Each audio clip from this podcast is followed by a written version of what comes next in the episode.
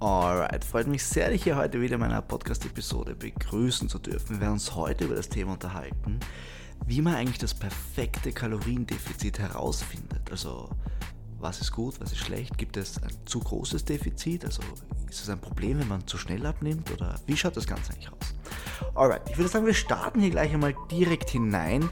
Ähm, wenn du dir einen Podcast anhörst über ein Kaloriendefizit, dann gehe ich jetzt einfach mal davon aus, dass dir bewusst ist, dass du ein Kaloriendefizit brauchst, um abzunehmen. Und wenn dieser Schritt einmal klar ist, dann ist der nächste Schritt, okay, ähm, wie groß soll dieses Defizit sein? Ist es ein Problem? Wenn ich dieses Defizit zu groß mache, kommt dann vielleicht ähm, ein Stoppschalter irgendwann und der Stoffwechsel schaltet auf stur und es ist aus oder stagniert dann das Gewicht schneller oder hat es Nachteile? Darf es nicht zu groß sein? Darf ich nicht zu viel Gewicht zu schnell verlieren? Muss ich langsam abnehmen? Wie schaut das Ganze aus? Und im Grunde gibt es hier natürlich wieder sehr, sehr viele Theorien im Sinne von, okay, du darfst maximal 500 Kalorien pro Tag im Defizit sein oder du hast maximal so und so viel verlieren pro Woche. Und ich würde mich hier wie immer an der Praxis orientieren und einfach praxisbetont denken. Das heißt, es gibt drei Faktoren, an denen ich festmache, ob du ein gutes Defizit gewählt hast oder nicht. Und diese drei Faktoren werden wir jetzt einfach kurz gemeinsam durchgehen. Und wenn diese drei Faktoren on point sind, dann weißt du, dass dein Defizit sehr, sehr gut gewählt ist. Alright. Ähm, starten wir einfach mal hinein. Punkt Nummer 1 ist ziemlich obviously, aber ist halt doch ein wichtiger Punkt. Und zwar, dass du einen adäquaten Gewichtsverlust hast. Wenn du ein Defizit fährst und jetzt nur 100 Gramm oder 50 Gramm pro Woche verlierst, dann wird es Jahre dauern, bis du bei dem Gewicht ankommst, wo du hin willst. Also wir wollen schon ein gewisses Defizit haben, äh, das einen gewissen Gewichtsverlust bringt, um einfach ans Ziel zu kommen, weil du willst nicht den Rest deines Lebens da auf Diät sein. Und eine gute Faustregel, die ich habe, ist, oder die ich habe, also die ist nicht von mir, aber viele Leute geben eine Range an, wie viel man abnehmen sollte, im Prozent vom Körpergewicht. Und ich, ich halte halt mich da gerne an ein Minimum und lasse das nach oben offen. Und das nach oben offen wird dann limitiert durch die nächsten zwei Faktoren. Aber jetzt bleiben wir mal bei dem hier. Das heißt, der erste Punkt, den ein Defizit erfüllen sollte, ist ein adäquater Gewichtsverlust pro Woche. Wir reden immer von pro Woche, weil wir wissen ja, uns ist egal, dir sollte egal sein, was das Gewicht von Tag 1 auf Tag 2 macht. Ich weiß, das ist schwer, aber es ist nicht aussagekräftig. Es geht uns immer um den Wochendurchschnitt. Ja, ganz kurz, was heißt das? Ich wiege mir jeden Tag ab in der Woche, Montag, Dienstag, Mittwoch, Donnerstag, Freitag, Samstag, Sonntag, immer in der Früh, rechne alle diese Zahlen zusammen und dividiere sie durch 7. Dadurch habe ich meinen Wochendurchschnitt und mit dem kann ich jetzt arbeiten. Und jetzt geht es beim Gewichtsverlust darum, wie sich dieser Wochendurchschnitt von Woche 1 auf Woche 2 verändert. Und ich peile hier immer an, ein Minimum von 0,5% vom Körpergewicht. Das heißt, nehmen wir zum Beispiel eine leichte Zahl, nehmen wir 100 Kilo. Sagen wir, du wiegst 100 Kilo, dann hätte ich gerne, dass du 0,5% von deinem Körpergewicht pro Woche als Minimum verlierst. Das heißt, wenn ich jetzt nicht verrechne, sind es 500 Gramm. Und das ist jetzt gar nicht so viel für eine Person, die 100 Kilo wiegt. Also es ist relativ realistisch als unteres Ende. Und warum habe ich das gerne? Weil diese 0,5%-Regel zieht einfach in Betracht, wie viel du wiegst. Also sie individualisiert das Ganze ein bisschen, weil wir eben mit Prozent rechnen. Und sie gibt einfach echt einen guten Ausgangswert an, von dem du wegrechnen kannst. Weil 0,5% pro Woche zu droppen, da passiert was. Also da ändert sich was und für das lohnt es sich auch zu diäten, unter Anführungszeichen. Das motiviert, man merkt, da geht was voran. Und nehmen wir ein anderes Beispiel, wenn wir jetzt zum Beispiel sagen, wir haben eine 150 Kilo Person, um Gottes Willen, okay, meine Mathematik ist nicht so gut. Also eigentlich bin ich gut in Mathe, aber jetzt so überfordert mich das ein bisschen, bin ein bisschen gestresst, wenn ich hier ins Mikrofon reinrede. sagen wir, okay, sagen wir, wir haben eine 150 Kilogramm Person und ich möchte, dass sie 0,5% pro Woche ab, abnimmt. Wie mache ich das? Ich rechne mal 10%, das ist 150, 10% sind 15. Dann nehme ich von dem Ganzen noch einmal eine Nuller weg. Das heißt, ich habe 1,5 Kilo und jetzt halbiere ich das Ganze noch einmal, dann komme ich von diesem 1% auf 0,5, habe 750 Gramm. Das heißt, bei einer 150 Kilogramm Person hätte ich gerne, dass sie ungefähr 750 Gramm pro Woche abnimmt. Und jetzt hast du einfach gute Richtwerte. Mit dieser 0,5% Regel kannst du gut rechnen. Okay, Punkt Nummer 1 ist, erster Faktor für ein wertvolles Defizit, ich möchte einen adäquaten Gewichtsverlust pro Woche. Und hier setze ich mal als Minimum 0,5%. Bitte nimm diese Regel jetzt nicht zu ernst. Ja, wenn du 100 Kilogramm wiegst und du verlierst jetzt 400 Gramm pro Woche, ist das nicht schlecht. Ja, aber du weißt, okay, 500 Gramm wäre so mein Richtwert, ich bin ungefähr in der Nähe, passt, good to go. Ja, also nimm so Pi mal Daumen. Alright, jetzt haben wir unten eine Grenze. Jetzt ist die Frage, was begrenzt es nach oben hin? Punkt Nummer eins, der es nach oben hin begrenzt, ist der Hunger. Wenn unser Defizit zu groß ist, dann hast du zwar einen richtig guten Gewichtsverlust, aber du wirst mit dem Hunger kämpfen, weil es einfach zart ist, es ist einfach mühsam. Also für, falls ich deutsche Zuhörer habe, zart ist mühsam auf Wienerisch oder I don't know. ähm, also Hunger, natürlich ist ein gewisses Maß an Hunger okay in der Diät, aber wenn du einfach in den, Tag, in den Tag startest mit Hunger, schlafen gehst mit Hunger, Untertagshunger hast, das ist too much, das geht nicht, ja. Das wirst du nicht lange durchziehen, das wird dir nicht lange Spaß machen.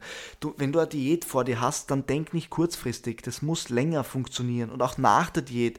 Wenn du dann nach der Diät schon so viel Bock auf Essen hast, dass du eigentlich nur noch schaufeln willst und schon froh bist, wenn die Diät vorbei ist, dann ist das keine gute Diät, weil sie wird dich nicht ans Ziel bringen. Sie bringt dich zwar ans Ziel, aber dann reißt sie dich gleich wieder zurück, weil du dich vollfressen wirst und das Gewicht wieder dazu gewinnst. Deswegen ist das, äh, das Thema Hunger während der Diät ein unglaublich wichtiger Punkt.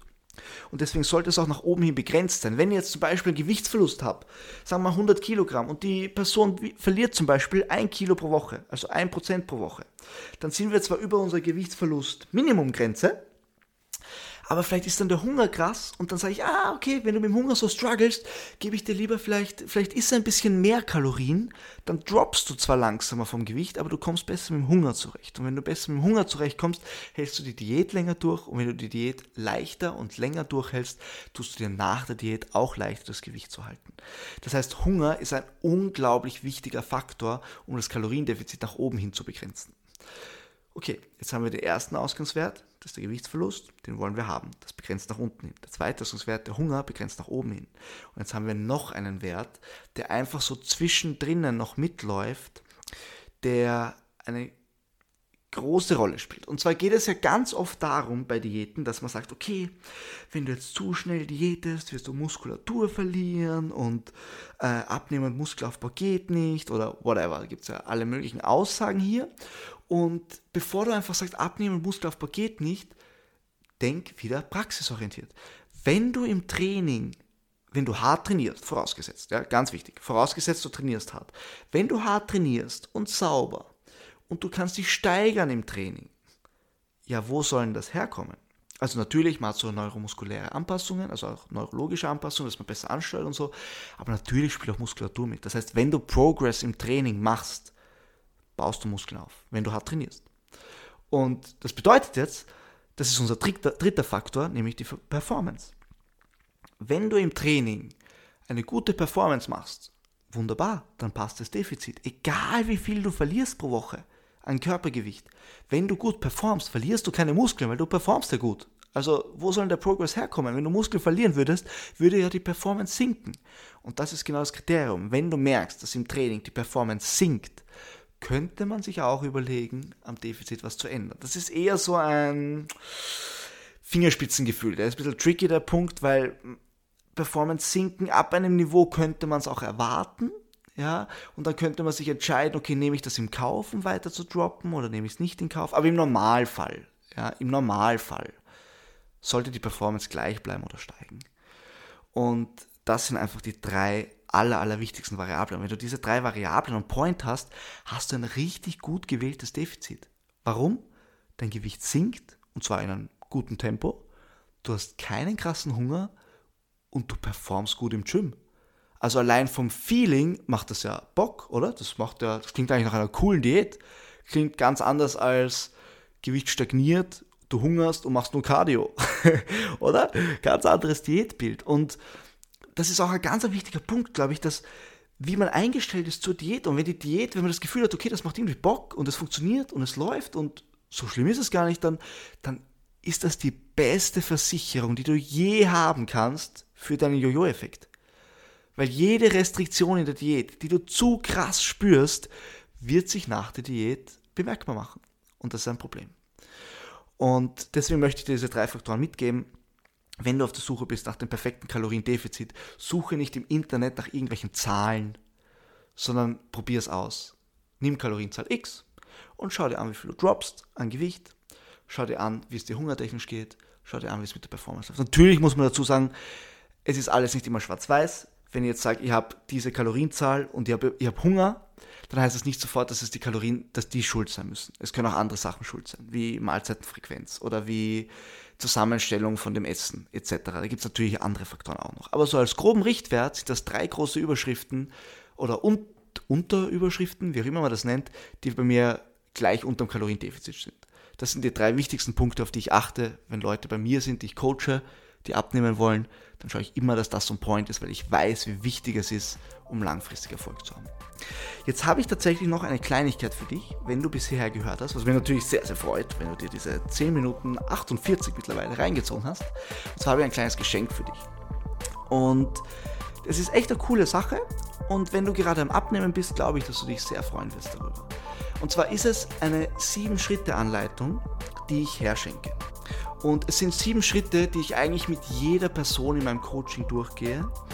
Und mit diesen sieben Schritten bin ich überzeugt, wenn man sie wirklich jeden einzelnen Schritt richtig durchführt, dass man abnimmt. Also ich gebe dir gerade ein bisschen eine Zauberformel an die Hand, sage ich sozusagen. Ähm, natürlich gibt es immer wo kleine Tricks und Anpassungs äh, kleine Verbesserungen und, und so weiter und so weiter, sonst hätte ich ja keinen Job hier. Aber das ist die, die Grundregel, das ist das Grundprinzip, wie es funktioniert.